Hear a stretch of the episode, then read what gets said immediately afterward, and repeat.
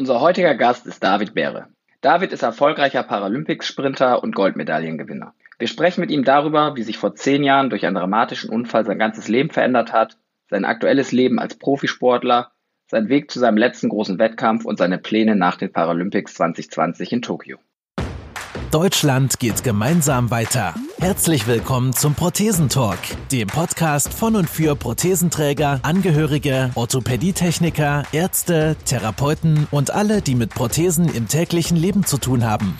Diese Folge wird präsentiert von der Prothesengemeinschaft. Werde jetzt Mitglied unter www.prothesen-gemeinschaft.de oder lade dir die Prothesen-App in deinem App Store herunter. Jetzt aber erstmal viel Spaß mit der aktuellen Folge. Herzlich willkommen im Prothesentalk, dem Podcast der Prothesengemeinschaft. Hallo David, schön, dass du dir die Zeit nimmst. Ja, vielen, vielen Dank. Danke für die Einladung. Bevor wir gleich über dich sprechen, über deinen Weg, magst du dich vielleicht einmal ganz kurz unseren Hörern vorstellen? Ja, mein Name ist äh, David Beere. Ich bin 32 Jahre jung und paralympischer Sportler. Genau darüber wollen wir mit dir gleich vor allem auch sprechen. Was bedeutet es, paralympischer Sportler zu sein? In welchen Sportarten bist du das? Ähm, wie stark fordert dich das? Aber vielleicht magst du uns ganz am Anfang einmal auch deinen Weg dahin schildern. Also wie bist du selber Prothesenanwender geworden? Wie bist du mit dem Thema Prothesen in Berührung gekommen? Ja, selbstverständlich, natürlich gerne. Ähm, ja, ich war nicht immer paralympischer Sportler. Ich äh, habe 20 Jahre normal auf meinen zwei Füßen gelebt und äh, ich war eines Morgens mit dem Fahrrad unterwegs, wollte über einen Bahnübergang fahren. Die Schranken waren geöffnet und ich bin gerade übers erste Gleis gefahren. Da kam ein Zug von rechts, der hat mich erwischt. Ähm, ich hing noch irgendwie 100 Meter an der Lok dran, habe die Kraft verloren, bin abgerutscht. Der rechte Fuß ist unter das Lokrad gekommen. Ein paar Meter weiter dann der linke. Der Zugführer hat nichts gemerkt. Es gab keine Zeugen. Ich habe es irgendwie geschafft, mich in ein Dorngebüsch zu retten. Dort lag ich dann drei Stunden mit abgetrennten Füßen in einem Dorngebüsch. Ähm, in einem Art ja, Schockzustand, Schockkoma. Kannst du dich an diese Zeit richtig noch erinnern oder sind das Sachen, die dir später geschildert wurde, wie das mit dem linken, rechten Fuß passiert ist? Oder hast du wirklich da Bilder vor Augen? Ich habe Gott sei Dank nur ähm, ein Bild äh, im Kopf und zwar 80 Meter bis zum Bahnübergang. Da sieht man das Andreaskreuz, dass die Schranken geöffnet waren und ähm, dass auch äh, überhaupt kein Licht zu sehen war, beziehungsweise ein rotes Licht, das es zeigt, da kommt ein Zug. Und dann habe ich einfach nur einen lauten Knall im, im Ohr und, äh, oder im Kopf. Und das war der Moment, als ich auf den Zug getroffen bin. Ähm, man kann es ein bisschen rekonstruieren, so wo mein Fahrrad lag und die Füße dann gefunden wurden auf den Gleisen. Ähm, wirklich zu mir kam ich nach diesen drei Stunden und da war ich dann aber auch bei vollem Bewusstsein und voll da. Mich hat nämlich ein Gedanke in diesem Moment angetrieben. Und zwar wollte ich nicht alleine an diesem Bahndamm sterben. Ähm, ich wollte mich nochmal von meiner Familie verabschieden. Und äh, ich konnte durch diese Gedanken so viele Kräfte mobilisieren, dass ich diesen Bahndamm hochgerobbt bin. Erstmal habe ich versucht aufzustehen und habe gesehen, du kannst nicht aufstehen, dir fehlen die Füße. Alles war voller Blut. Ich bin in diesem Moment aber cool geblieben, weil durch diesen enormen Adrenalinausstoß habe ich auch keinerlei Schmerzen gehabt.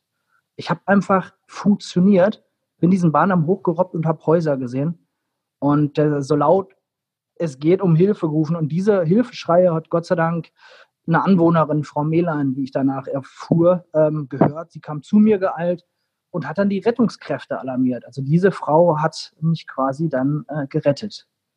Also du, du hast wirklich drei Stunden komplett alleine dort mhm. am Bahnsteig, am Bahnrand gelegen und bist selber zu dir gekommen. Es hat keiner mitbekommen von diesem Unfall. Du hast keiner. Du bist, Nein. Was weißt du noch? Und dein erster Gedanke war, du möchtest dich von deiner Verab Familie verabschieden. Genau.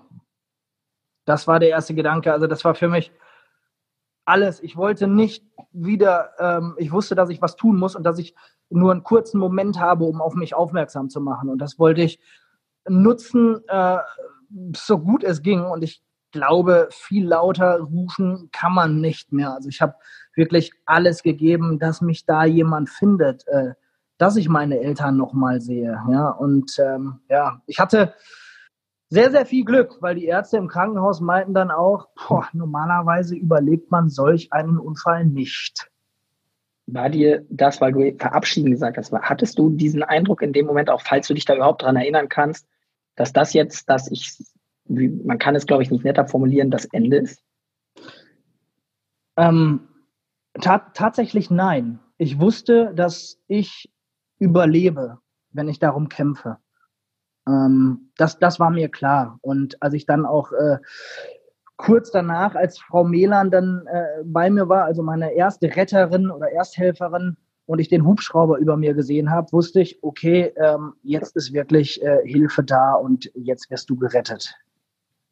Bist du danach, weil man hört es ja oder man liest es ja auch immer mal wieder, von Adrenalin, bist du als diese, diese Sicherheit dann für dich sich als Gefühl eingestellt hat, bist du dann erstmal wieder in so ein Loch gefallen? Kannst du dich dann noch weiter daran erinnern oder ist dann erstmal das Adrenalin und die Kräfte abgeflacht?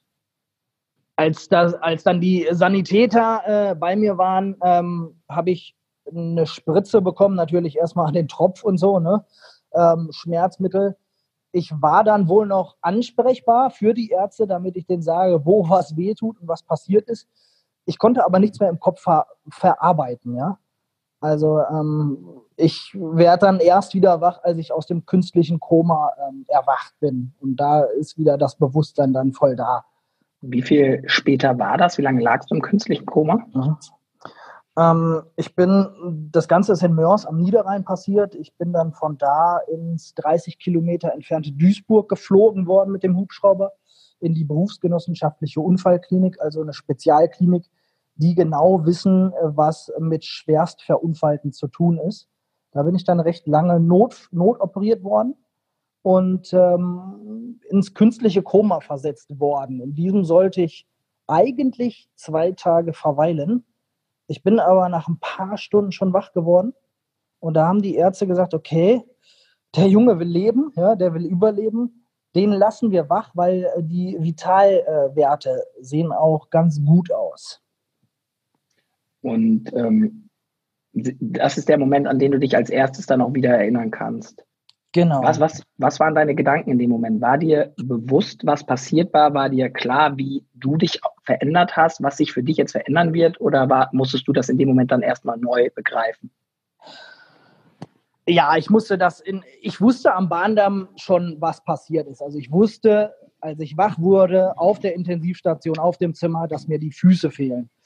Ich hatte aber so zu kämpfen mit meinem Körper. Ich habe die Medikamente, also diesen ganzen Cocktail und das künstliche Koma nicht so wirklich gut verkraftet. Ich, ich hört sich jetzt, ich habe mich erstmal ein paar Minuten übergeben müssen, ne, weil der Körper einfach rebelliert hat. Mhm. Und äh, eine kurze Zeit später habe ich dann mit meiner Schwester telefoniert der, der Pfleger, ähm, also das in, in, Duisburg war das so eine 1 zu 1 Betreuung. Also ich hatte einen Pfleger, der nur für mich zuständig war. Ähm, der hat dann meiner Schwester oder wollte meinen Eltern Bescheid sagen, dass ich jetzt wach bin. Meine Eltern waren auf dem Weg wieder ins Krankenhaus, die waren auf dem Weg zu mir. Und meine Schwester war so froh am Telefon, äh, dass sie meine Stimme hört, dass ich nicht gestorben bin.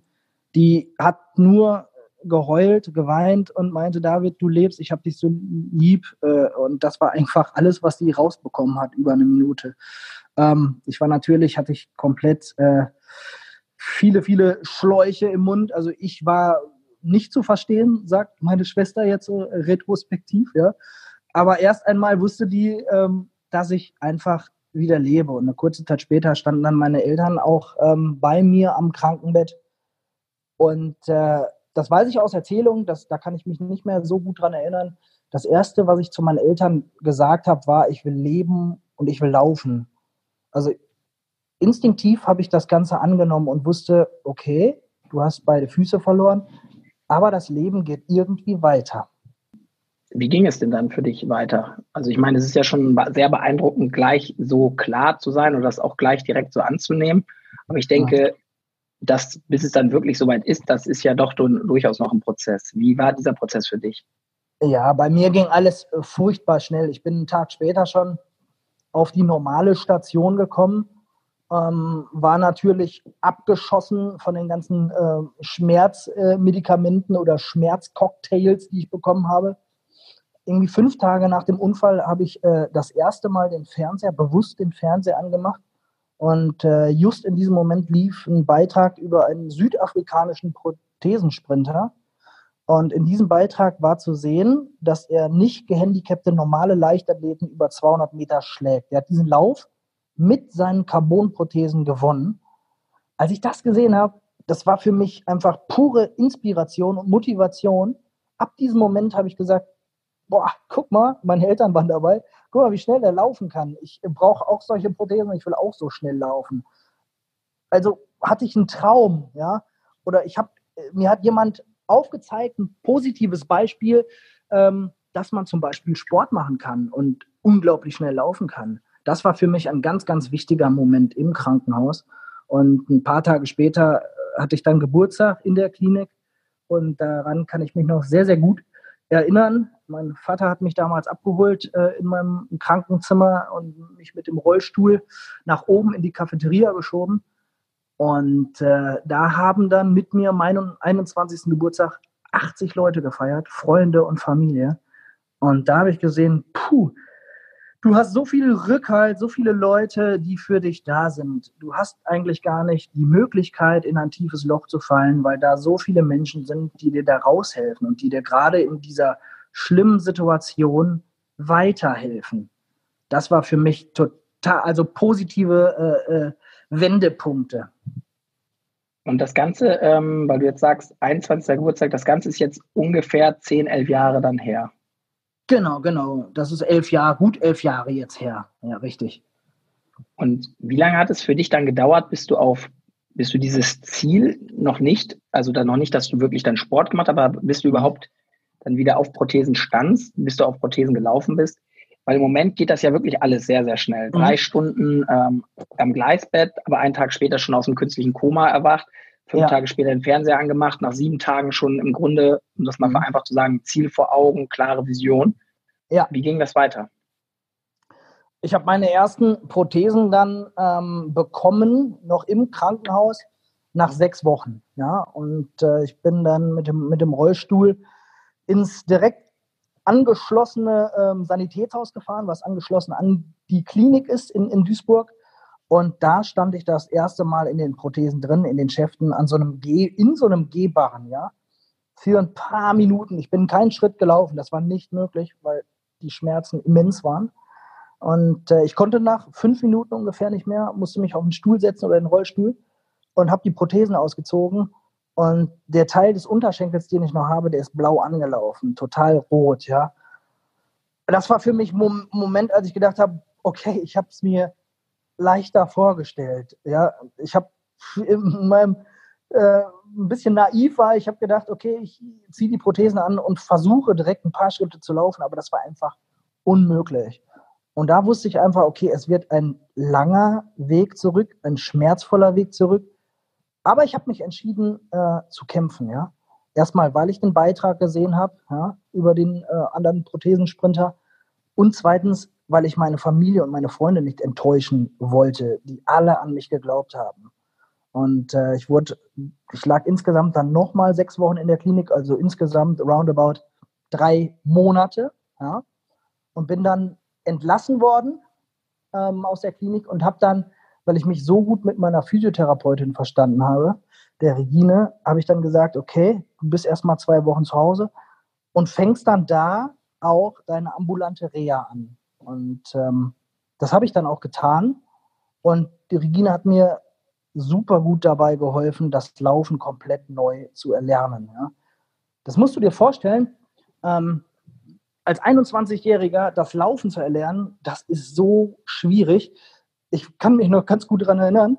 Ich habe beide Gehhilfen in der Hand, ja, und wusste nicht, wie das Laufen funktioniert ich wusste einfach nicht, was ich jetzt machen muss. Ja? Mhm. Als Kind funktioniert das spielerisch. Ja? Das heißt, man, man versucht aufzustehen, steht, ähm, macht ein, zwei Schritte, fällt wieder hin. Aber da ist der Kopf nicht im Weg. Und bei mir war der Kopf im Weg. Ja? Ich hatte so Angst hinzufallen. und Angst, dass ich nicht mehr aufstehen kann. Und da war die Regine die perfekte Trainerin und Mentorin, die mir gesagt hat, David, du musst es aktiv vom Kopf jetzt auch ansteuern, ja. Die Hüfte musst du ansteuern, den Oberschenkel nach vorne bewegen, ja. Dann das Knie nach vorne durchstrecken und die Prothese belasten, ja. Und äh, nach drei Wochen, also drei Wochen intensiver Reha da, ähm, acht Stunden am Tag, Krafttraining habe ich ganz, ganz viel gemacht, Stabilisationstraining und natürlich dann Training mit den Prothesen, war ich so weit, dass ich die Gehhilfen in die Ecke schmeißen konnte. Und Regine meinte zu mir, David, pass auf, die Reha ist jetzt hier abgeschlossen. Probier bitte aus, was du mit deinen Prothesen alles machen kannst, ja teste die, fordere die, ja. Und ähm, das tat ich dann, ja.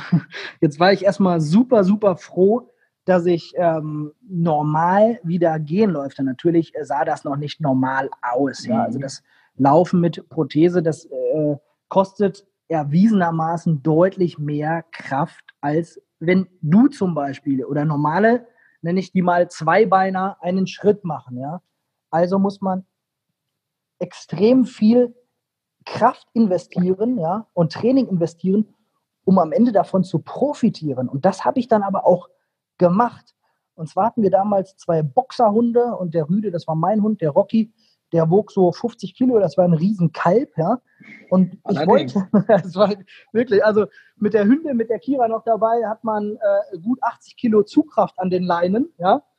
Und äh, ich wollte alleine wieder mit den spazieren gehen. Ja? Nun war ich zu Hause und habe es nach drei Monaten geschafft. Ich habe drei Monate trainiert, war immer wieder die Hunde gestappt und ähm, viel auch Stabi-Training, also Stabilisationstraining für mich gemacht.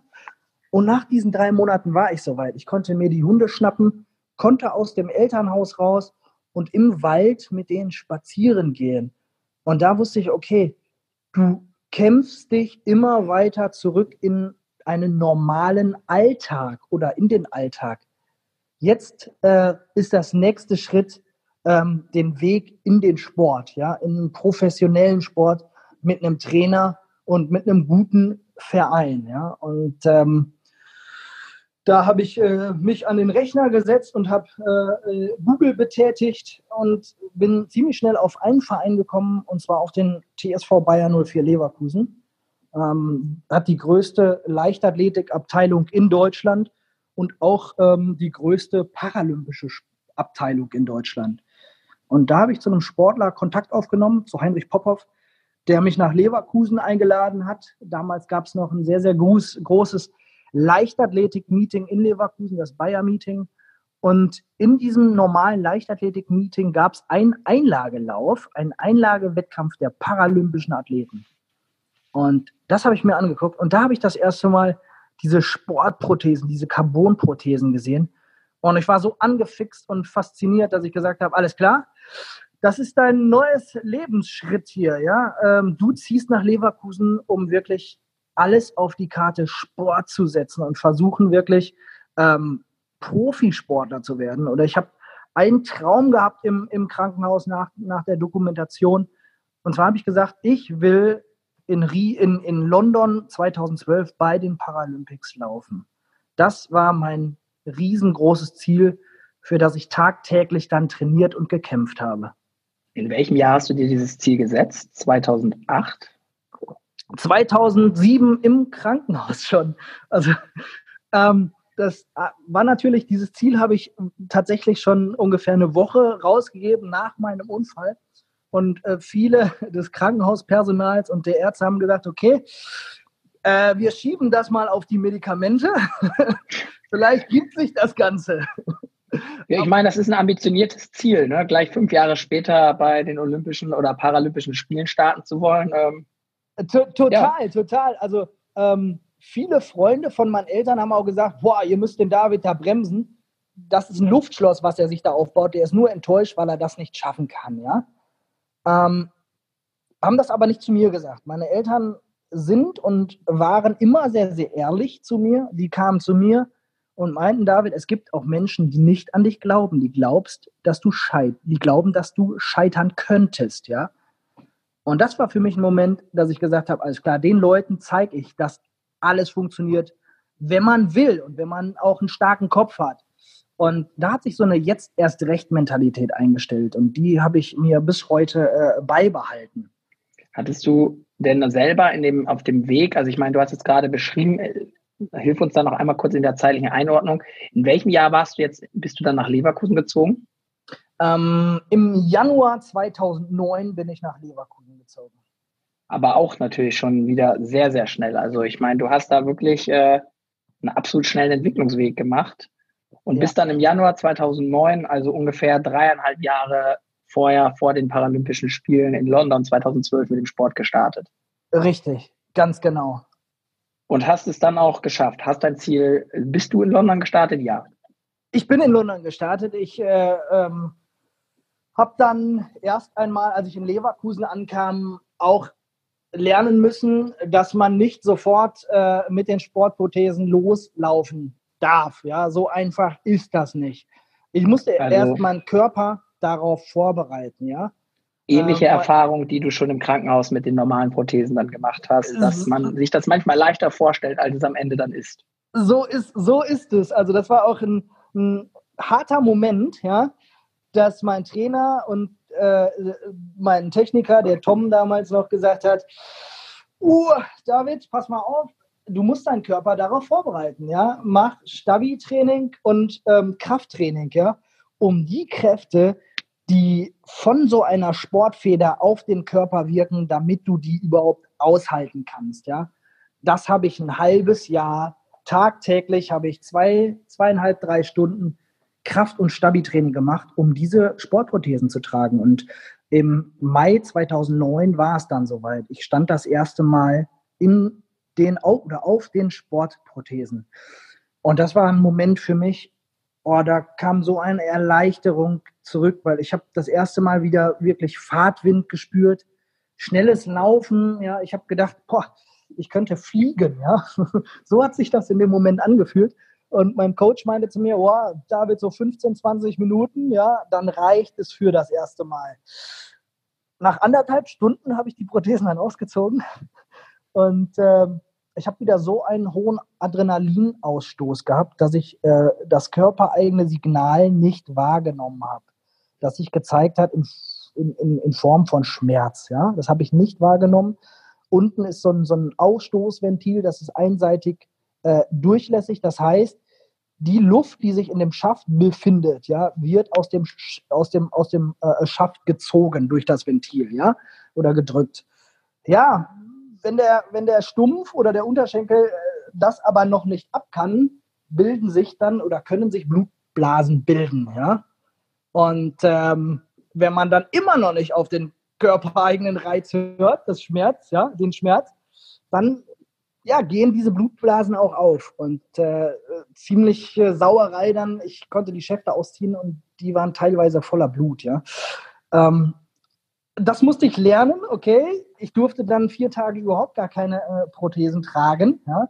Und da hat mir mein Trainer einen guten ähm, Spruch mit äh, auf, auf meinen weiteren Lebensweg gegeben. Und zwar hat er gesagt, David, pass auf, dumme Leute, ja, machen immer denselben Fehler schlaue Leute machen immer neue Fehler. Ich habe diesen Fehler nie wieder gemacht. Ja? Also dieses, das einfach auf den, auf, auf, auf den Körper zu hören, der sagt einem, wann Schluss ist und es gut mhm. ist. Ja? Das habe ich ab diesem Moment dann auch getan.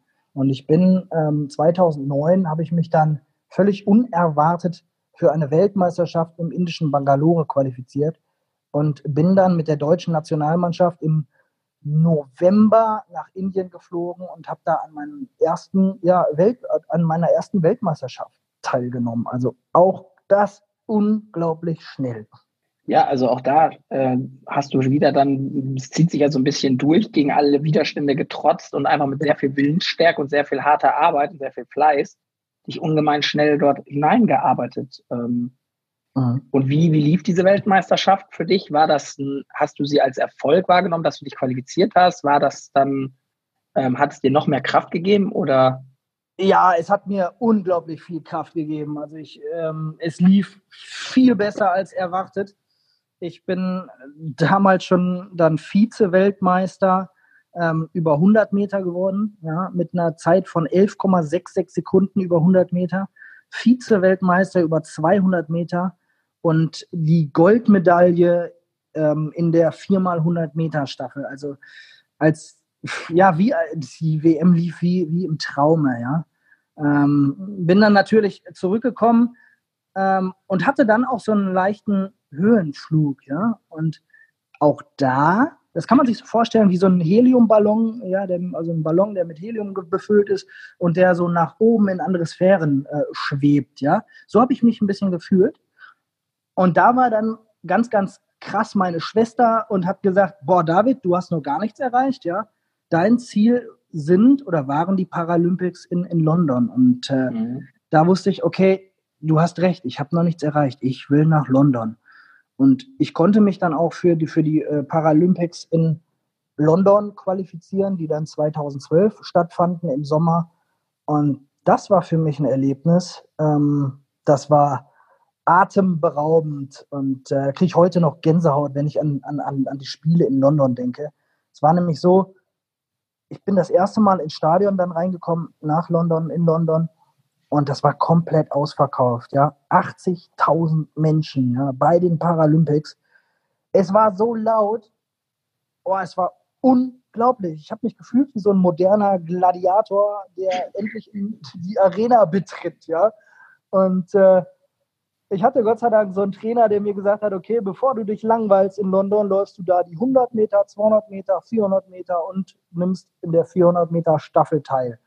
Und ich hatte tatsächlich siebenmal das Vergnügen, unten auf der Bahn zu stehen und da zu laufen. Und äh, an einem Abend stand dann die viermal 100 Meter Staffel auf dem Programm. Wir sind mit zwei Oberschenkelamputierten gelaufen. Die sind ein bisschen langsamer als äh, wir Unterschenkelamputierten weil denen das gesunde Knie fehlt. Mhm. Und wir sind eine super gute Zeit gelaufen, sind Fünfter geworden, haben uns mega gefreut, sind in die Katakomben zurück. Und da meinte dann ein offizieller äh, Team Deutschland, die vor euch liegenden Amerikaner und Brasilianer wurden disqualifiziert aufgrund eines Wechselfehlers. Ihr rückt vor auf Platz drei Bronze. und das war ein Moment, ja. Ich habe im Krankenhaus einen Traum gehabt, dass ich da irgendwie hin will. Und jetzt schaffe ich das und gewinne da tatsächlich sogar eine Bronzemedaille. Und am nächsten Tag habe ich die äh, Medaille dann um den Hals bekommen. Und da war ich das erste Mal in meinem neuen Leben oder mit meinem neuen Leben in, im Reinen und total glücklich. Und ähm, habe mich gefreut, so wie das Leben ist. Und da, ab da war der Moment, dass ich gesagt habe, das Leben ist schön fünf Jahre nach dem schweren Unfall, den du uns eben geschildert hast. Genau.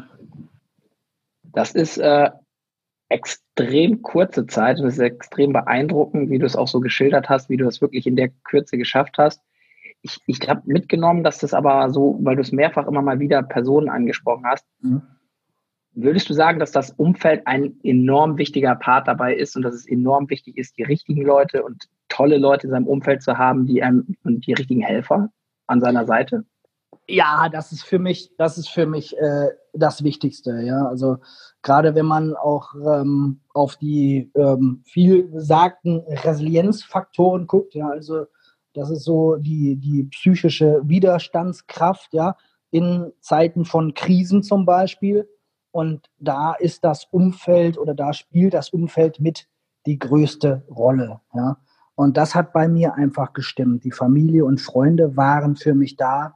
Und dann aber auch die richtigen Leute, die mir die richtigen Schritte äh, gezeigt haben. Ja? Ich nenne sie heute mal Mentoren. Ja? Und ich bin ein Freund von Mentoring, von Leuten, die sich mit Situationen auskennen, die für den Betroffenen oder mich in diesem Fall neu sind. Ja? Das war für mich zum einen äh, meine Physiotherapeutin, die, mich, äh, die mir das Laufen wieder beigebracht hat zum, zum anderen dann der Heinrich Popov, der Sportler, der sich genau auskannte und wusste, was ich zu tun habe. Ja, der kannte den Weg mit Prothese. Und dann auch äh, mein Trainer und auch mein Prothesentechniker, die mir die Prothese gebaut haben und äh, die mir ähm, auch den Umgang gezeigt haben, diese Prothese ähm, richtig zu benutzen. Und Jetzt war 2012 dann ja so dein Highlight. Ähm, du hast es mhm. geschrieben, du warst jetzt mit dir im Rhein. Das war aber dann natürlich vom, wenn man nur den Erfolg nimmt, noch nicht dein wirkliches Karriere-Highlight. Da fing deine Karriere, um es mal, wenn man es so sagen darf, ja eigentlich erst dann nochmal richtig an und hat nochmal einen richtigen Hype bekommen, nochmal einen richtigen Schub nach vorne. Wie ging es für dich dann weiter? Also du hattest jetzt dein Ziel erreicht. Hast du dir in dem Moment gleich neue Ziele gesetzt oder hast du gedacht, ich genieße diesen Moment, ich koste es jetzt einfach aus? Was hast du in dem ja. Moment gedacht und wie hast du dein Leben weiter gestaltet?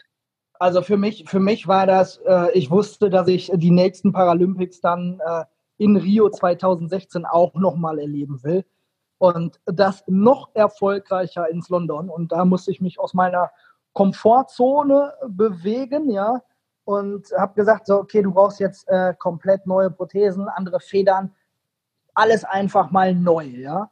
Und ähm, ich habe mir dann diese äh, Federn besorgt, ähm, ich habe neue Schäfte bekommen, und ähm, habe dann trainiert. Und es lief erstmal zweieinhalb Jahre tatsächlich nicht wirklich gut. Ich war langsamer als mit den alten Prothesen. Ja? Und äh, da haben dann eigentlich sehr, sehr viele gesagt, okay, David, es funktioniert nicht. Lauf wieder bitte mit dem alten System, mit den alten Federn. Das wird nichts, ja. Und da standen dann mein Techniker hinter mir, der Tom, ja, der gesagt hat, David, es funktioniert, gib dir bitte Zeit, ja diese Prothesen musst du auch erst einmal beherrschen lernen. Ja, diese Federn. Ganz kurz für unsere Zuhörer, wenn du Tom sagst, dann meinst du Tom Kipping, den wir bei uns in der ersten Folge auch interviewt haben von APT-Prothesen. Gen genau, genau. Also ich bin, ganz kurze Geschichte nochmal, wie ich an, an den geraten bin, an den Tom Kipping von APT. Ähm, ich wurde damals in, in, von einem Duisburger Sanitätshaus äh, äh betreut da wusste ich aber irgendwann, okay, da kommst du nicht mehr weiter, ja. Und ähm, dann habe ich äh, mich auch äh, an, an, an Google gesetzt und geguckt, was gibt es denn für Möglichkeiten der Prothesen? Und da bin ich dann ziemlich schnell äh, an die Firma APT gekommen. Und ähm, der Tom war zu dem, Tom Kipping war zu dem Zeitpunkt der, ähm, ja, Techniker, der Orthopädietechniker der deutschen paralympischen Nationalmannschaft. Ja. Und da habe ich gedacht, alles klar, der Mann muss sich wohl am besten äh, mit Sportprothesen auskennen. Ja. Und ähm, ich habe Kontakt zu ihm aufgenommen und äh, bin dann in den Westerwald gefahren. Äh, die Firma gab es damals nur im Westerwald, also APT. Und den habe ich kennengelernt. Und da habe ich gesehen, Wahnsinn. Der Umgang ist ja ein komplett anderer als in dem alten Sanitätshaus. Ja die sind auf mich zugekommen und haben erstmal gefragt, David, was soll deine Prothese können? Was willst du damit tun? Ja? Dann habe ich gesagt, ja, ich will in, in Richtung Sport. Ja, und da meinte Tom, ja, warte mal, Sportprothesen kriegst du jetzt nicht direkt. Du kriegst jetzt erstmal eine Alltagsprothese und die musst du hundertprozentig beherrschen, ja. Und dann können wir über das Thema Sport nachdenken und darauf aufbauen, ja. Und das haben wir gemacht. Und ich war so fasziniert, wie ich da einfach abgeholt wurde, ja. Ähm, dass ich gesagt habe, nee, das ist mein Techniker, ähm, der soll mich bitte auch äh, meine ganze Karriere lang betreuen. Und äh, das tut er auch bis heute noch. Also ich werde nicht mehr von Tom persönlich betreut, sondern von seinem Team, ja. Und ähm, ich bin super glücklich, dass daraus eine super schöne Freundschaft entstanden. Und äh, mittlerweile bin ich auch Markenbotschafter von APT, weil ich einfach von der Philosophie äh, des Unternehmens so überzeugt bin, den Mensch erst einmal ähm, oder den Anwender, den Prothesenanwender in den Mittelpunkt zu stellen. Das machen nämlich viele Sanitätshäuser leider gar nicht. Ja. Wer sich dafür interessiert und wer da noch ein bisschen mehr hören möchte, den empfehle ich oder den lege ich sehr stark, die erste Folge des Prothesentalks ähm, ans Herz, sich da einfach mal reinzuhören. Dort schildert Tom auch so ein bisschen die Geschichte, wie er zu dieser Idee, zu dieser Einstellung gekommen ist, die du gerade schilderst. Ich wollte das aber nur einmal als Kontext ähm, herstellen. Also der Tom hat dir gesagt, bleib dabei, vertraue darauf, während du jetzt schon von vielen bekommen hast, hm, vielleicht sind diese Prothesen nicht die richtigen, wechsel wieder, weil sich der Erfolg noch nicht eingestellt hat.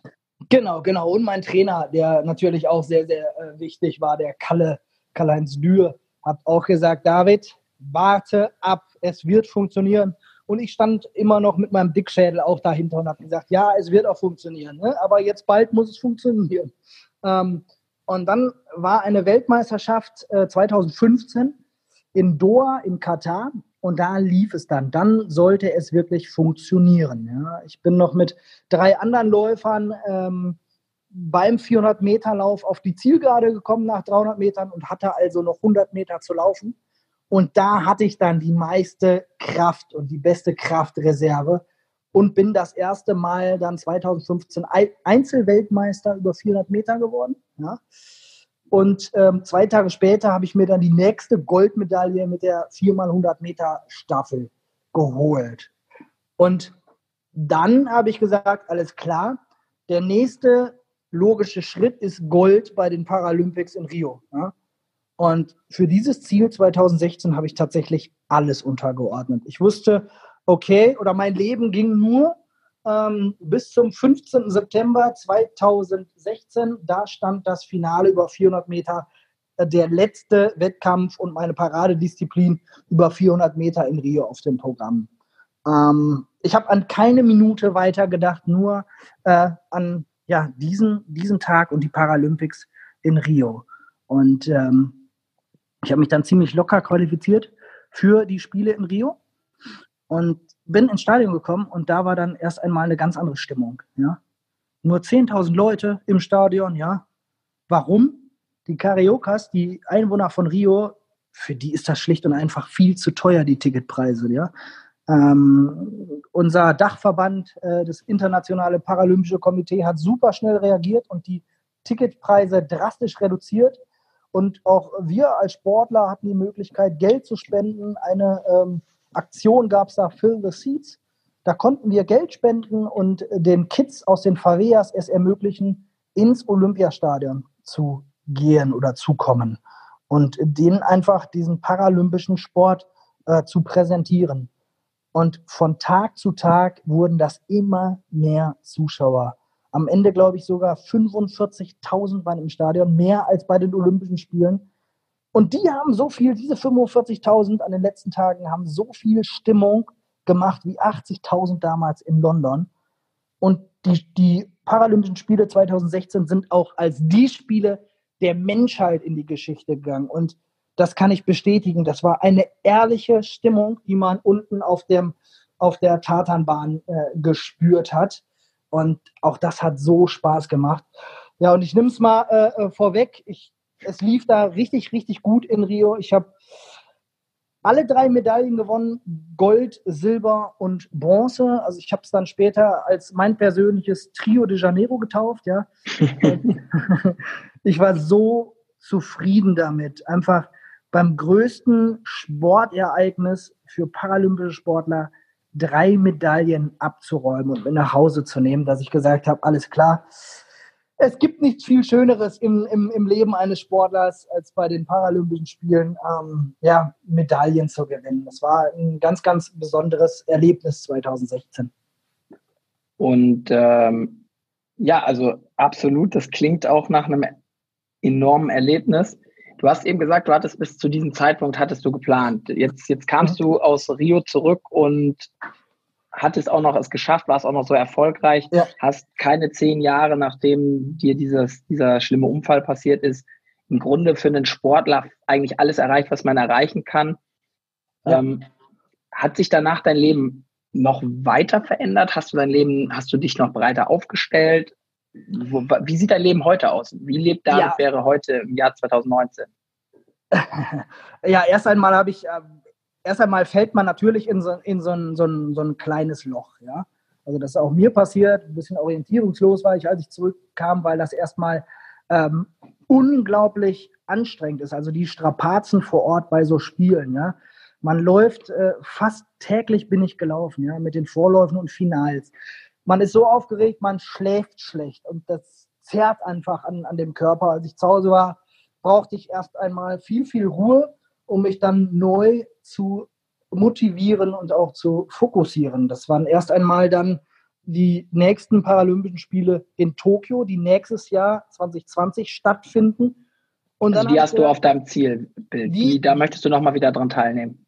genau, da möchte ich nochmal dran teilnehmen und dann aber da auch, egal wie das dann da läuft, dann meine Karriere beenden. In Tokio nochmal, also das als Highlight nochmal mitnehmen und dann sagen, okay, ich schließe jetzt dieses Kapitel des Sports. Ähm, zum einen habe ich aber, ja, nach, nach Rio habe ich dann aber auch gesagt, okay, ich brauche jetzt auch was anderes. Das Leben äh, ja, des Sportlers geht nur noch maximal vier Jahre und äh, ich muss mir dann mein weiteres Leben jetzt schon aufbauen. Ja? Und ähm, ich habe damals 2011 schon angefangen oder 12 ähm, so Motivationsvorträge zu halten. Ja? Also gerade mit Zielsetzung im Sport. Warum habe ich das geschafft, ähm, meinen Kopf nicht in den Sand zu stecken und gesagt, so, ich nehme das Ganze an und mache noch was nach dem Unfall aus meinem Leben. Ja? Also da bin ich viel unterwegs auf, auf Motivation oder halte Motivationsvorträge und bin ähm, ja seit Ende 2017 auch ähm, Gesellschafter bei APT, ja, und ähm, bei der ja, APT Vertriebsholding, weil ich einfach ähm, jedem es ermöglichen will, eine gut sitzende Prothese zu ermöglichen. Ja, das ist für mich einfach ganz, ganz wichtig. Als ich damals zur APT kam, äh, war das für mich eine neue Welt und ich wurde abgeholt. Und ich möchte einfach, dass jedem Betroffenen, jedem Prothesenträger ähm, ja eine gut prothesende, eine gut sitzende Prothese zu ermöglichen. Das ist für mich ähm, ja da mache ich mich stark für, ja. Und ähm, APT gibt es jetzt schon 13 Mal in Deutschland. Also wir haben 13 Niederlassungen. Ähm, aber das reicht noch nicht, um, um komplett flächendeckend in Deutschland ähm, die Prothesen gut anzubieten. Und äh, das ist ein, ein, Schritt für mich im Leben nach den Paralympics, ähm, dem ich mich dann zu 100 Prozent dann widmen werde. Also dem Stichwort ähm, jetzt mal unabhängig davon, in welcher Form des Zurückgebens. Und heute in Form von Motivation, anderen Motivationen geben, die du selber damals bekommen Ganz hast. Ganz genau. Ja. Plus auf der anderen Seite dann auch wirklich in, im technischen Aspekt die, die richtigen Hilfsmittel mit an die Hand zu geben und ihnen dabei, sie dabei zu unterstützen, die zu finden. Ja. Das ist so dein Fokus. Ist das auch das, was dich antreibt, was dich heute antreibt, das Zurückgeben? Ja, auf, auf jeden Fall. Also mir wurde durch den Sport extrem viel ermöglicht und ich ähm, will jetzt einfach ähm, ganz, ganz viel zurückgeben. Ja. Und äh, ich bin auch, wenn es die Zeit zulässt und die Kliniken nicht so weit entfernt sind, besuche ich heute andere schwerst Verunfallte, um die wieder aufzubauen und im Krankenhaus nach dem Unfall äh, zu motivieren, weil es macht so unglaublich viel Spaß, einfach wieder ähm, Hoffnung zu schenken, ja. Und ich glaube, Hoffnung, das ist auch ein, ein schöner Satz, mit dem man ähm, APT beschreiben kann, ja. Also man, man schenkt ein bisschen Hoffnungen, auf Hoffnung. Du hast gerade gesagt, dass du durch diese Hoffnung andere auch antreiben, motivieren möchtest. Was motiviert dich selber? Was motiviert dich nach dem Erfolg, den du hast, trotzdem weiter Sport zu machen? Ich glaube, der Weg nach Tokio, vielleicht kannst du uns da auch kurz einen Einblick geben. Das ist ja sicherlich auch kein leichter Weg. Du bist mit 32 Jahren jetzt auch, bitte nicht falsch verstehen, aber natürlich auch eher der Seniorensportler wahrscheinlich. Ähm, was ja. treibt dich da an? Was motiviert dich? Ähm, ja, natürlich. Ich bin der Älteste in, in meiner Klasse mit äh, fast jetzt äh, 33. Ja, ähm, es ist aber so, ich will einfach nochmal die Paralympics erleben. Ja? Und äh, 2016 habe ich nicht nach rechts und links geguckt, weil ich einfach so im Tunnel und alles dem sportlichen Erfolg untergeordnet habe. Und jetzt möchte ich auch mal wirklich ähm, das Ganze genießen oder anders genießen. Ja? Und ich glaube, dass dann auch Erfolg entstehen kann, wenn man nicht so angespannt ist ja? ja und einfach ein bisschen entspannter auf die Spiele blickt. Und ähm, ja, heute ist es so, also natürlich braucht man extrem viele Kraft und muss sich zwischendurch auch mal die Akkus aufladen. Ja? Und äh, ich gucke dann, dass ich, ähm, dieser sportliche Alltag ist extrem anstrengend, gerade wenn man schon ein paar Jahre Berufssportler dann ist, die Akkus aufzuladen und irgendwie ins Grüne zu fahren, ja. und ähm, mal mit der Familie oder mit den Freunden etwas zu unternehmen, um, um da einfach ähm, wieder frisch dann in die, in die neue Woche äh, zu gehen und wieder hundertprozentig die Ziele zu verfolgen, die man äh, verwirklichen möchte. Der Weg für dich jetzt nach Tokio, ich glaube, es ist jetzt mhm. ähm, circa noch ein Jahr. Wie viel Zeit in diesem Jahr kostet dich denn, im, also kosten im positiven Sinne der Sport? Wie, wie sieht dein Alltag heute aus? Wie viel Prozent bist du der Sportler David Beere? Wie viel Prozent bist du der Geschäftsmann, wenn ich es mal so nennen mag? ja, es, es, es ist so, dass ich, dass ich täglich immer noch äh, zweieinhalb, drei Stunden trainiere, ja.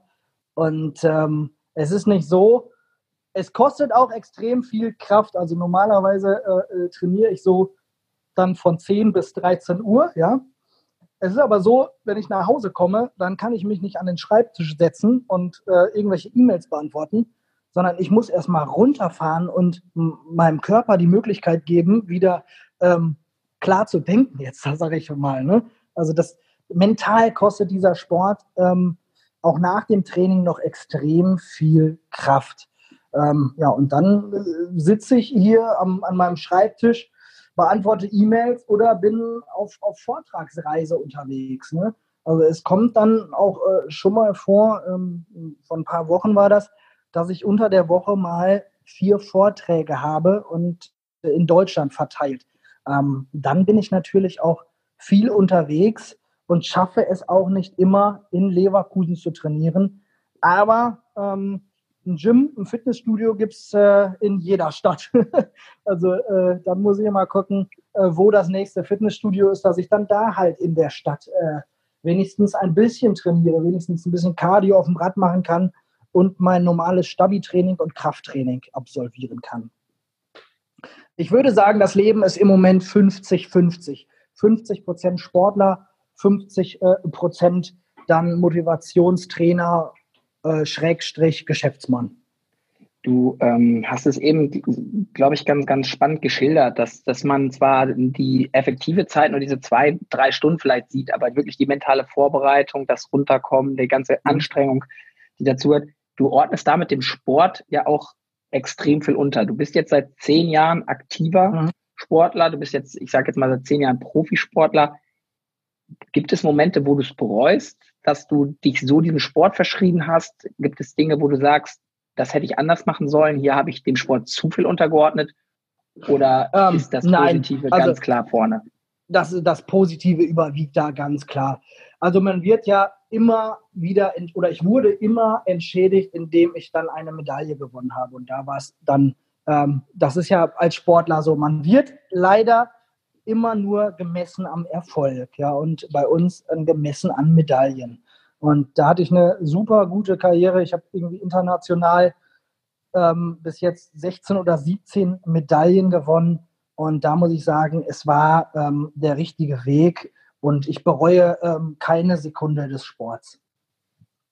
Wenn du, du hast gerade gesagt, du, man wird als Sportler ja immer im Erfolg gemessen. Mhm. Würdest du dich als erfolgshungrig, als erfolgssüchtig bezeichnen? Ähm, ja, ich habe ja gerade schon mal äh, gesagt, dass, dass der Sport eine Sucht ist, ja.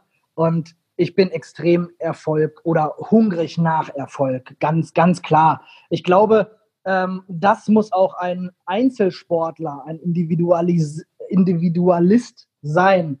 Er muss, ja, ein gesundes Ego haben und auch so trainieren und sich im Sport in den Vordergrund stellen. Nur dann ist man ein erfolgreicher Einzelsportler leider. Das darf man natürlich nicht in den Alltag irgendwie rüberbringen, ja. Ich glaube, das wäre schlimm, wenn man genauso egoistisch im Alltag ist.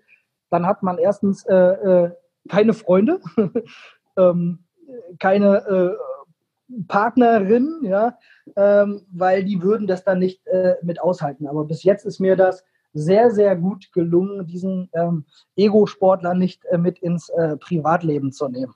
Und das wird mir auch noch äh, in Zukunft gelingen.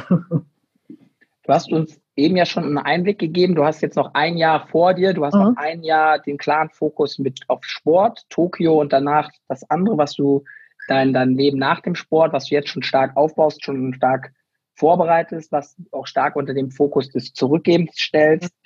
Was für Eigenschaften aus dem Sport nimmst du denn dort mit? Das ist, ich habe rausgehört bei dir die Zielsetzung, wahrscheinlich auch die positiven Aspekte des Erfolgssüchtigseins. Gibt es noch weitere Aspekte aus dem Sport, die dir enorm helfen bei dem, bei dem Aufbau des Lebens nach dem Sport? Ja, auf, auf, auf jeden Fall. Das ist, wie du sagtest, Zielstrebigkeit, aber auch äh, Durchhaltevermögen. Ich habe gerade in der Zeit, als es mit den Prothesen zweieinhalb Jahre nach der Umstellung nicht lief, gelernt, einfach auch geduldig zu sein. Ja? Und ich glaube, in der Geschäftswelt muss man auch mal geduldig sein. Man kann nicht alles immer sofort erzwingen, auch wenn es sehr, sehr schön wäre. Und auch, äh, ich war damals ein super ungeduldiger Mensch.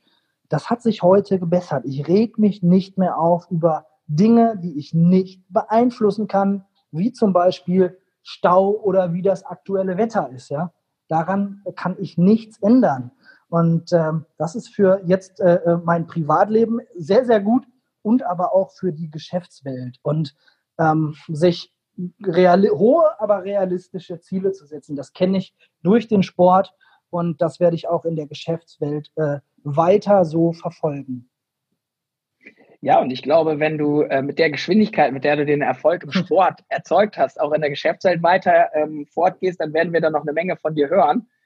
Ähm, du bist ja dankenswerterweise auch einer der ersten Unterstützer gewesen, die die Idee der Prothesengemeinschaft mit gefördert haben, die sich sofort bereit erklärt haben, eins hier heute dieses Gespräch zu führen, mhm.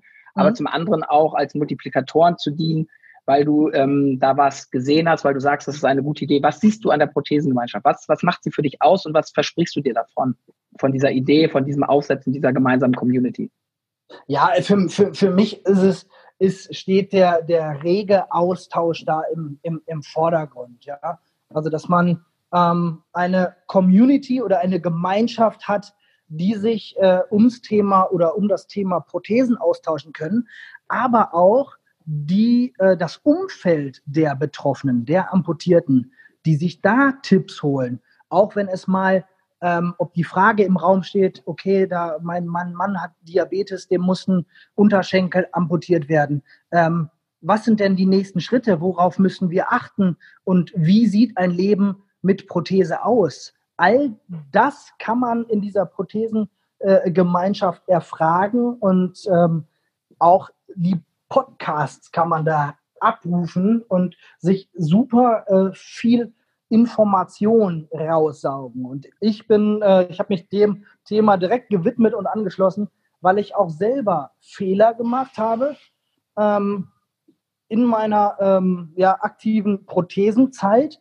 Und diese muss aber nicht jeder machen, diese Fehler, die ich gemacht habe. Ich kann einfach sagen, passt auf, Leute, diese Fehler habe ich gemacht, das müsst ihr nicht mehr tun. Ich habe zum, zum, zum Beispiel, ein kleines Beispiel dafür, ähm, klein, kleine Werbung jetzt, ähm, wenn ich so kleine Druckstellen habe, ja, dann benutze ich Bübchen, ja, von Bübchen diese Pflegemilch, ja, und das ist, die trocknet, diese, diese Pflegemilch, ähm, so wie eine Bodylotion, die trocknet nicht in die Haut ein. Es entsteht so ein kleiner ähm, Schmierfilm, ja, und äh, dadurch ähm, entspannt sich ein bisschen die Druckstelle. Man darf jetzt nicht den ganzen Stumpf so einreiben, aber das sind so Tipps, ja, die habe ich jetzt auch schon weitergegeben und die kommen an und helfen, ja. Und ähm, mein, meine Stümpfe waren immer einem ex extrem hohen Belastung ausgesetzt durch den ganzen Sport. Und äh, da kann ich einfach äh, von meinen Erfahrungen sprechen oder aus meinen Erfahrungen sprechen und ähm, diese auch äh, weiterbringen. Und deshalb äh, bin ich ganz klar äh, in der Prothesengemeinschaft und freue mich dann drauf, auch aus den, auf den Austausch. Du hast eben, als du uns deine Geschichte geschildert hast, ja auch gespro davon gesprochen, dass für dich besonders wichtig auch dein Umfeld und das Mentoring, also ähm, das war, dass du Personen an deiner Seite hattest, die Schritte schon gegangen sind, die dir, wie du eben gesagt hast, Erfahrungen und Tipps geben konnten. Kannst du dir vorstellen, dass sowas auch über die Community zustande kommt? Ja, auf, auf jeden Fall. Also ich äh, glaube, dass man ähm, eventuell so, so, so, so ein Peers-Netzwerk dann auch ähm, auf die Beine stellen kann. Dass äh, wenn jemand ähm, Hilfe braucht oder wenn jemand im, im Krankenhaus liegt, der ähm, amputiert wurde oder frisch amputiert wird oder ähm, kurz vor einer Amputation steht, dass man ihm äh, weiterhilft und ihm zeigt, wie ein äh, Leben mit Prothese aussehen kann. Ja? Und ähm, deshalb erachte ich äh, die Prothesengemeinschaft als extrem wichtig und, und, und sinnvoll. Ja, ähm, vielen Dank dann auch, dass du uns dabei hilfst, dass sie so wertvoll und wichtig werden kann, ähm, dass du dich auch bereit erklärt hast, selber regelmäßig dort auch mit Impulsen, Input, mit Input dabei zu sein. Wir kommen auch schon zum Ende und hast du vielleicht noch ein, eine Empfehlung, einen Tipp zum Abschluss für unsere Hörer oder einen, einen Ratschlag? Ja, auf, auf, auf, auf, auf jeden Fall immer, äh, Lars. Und zwar, ähm, egal wie es im Leben äh, läuft, ähm, es gibt immer einen Plan B und äh, den sollte man dann gehen. Und äh, das Leben ist so wertvoll und das sollte man dann auch äh, bewusst leben. David, ich glaube, das war ein toller Abschlusssatz. Vielen, vielen Dank, dass du dir die Zeit genommen hast, hier mit uns drüber zu sprechen, uns deine Geschichte zu erzählen, uns aber auch diese vielen wertvollen Impulse zu geben, dass es immer wieder wichtig ist, aus der Komfortzone zu kommen, dass man Durchhaltevermögen braucht, wie wichtig das Umfeld und alles ist. Vielen Dank und vielen Dank insgesamt für deine Unterstützung in der Prothesen-Community. Sehr, sehr gerne. Vielen Dank, dass du wieder mit dabei warst. Die Folge wurde präsentiert von der Prothesengemeinschaft. Bewerte diesen Podcast und empfehle ihn deinen Freunden und Bekannten. Aber schalte vor allem auch nächste Woche wieder ein zu einer neuen Folge des Prothesentalks.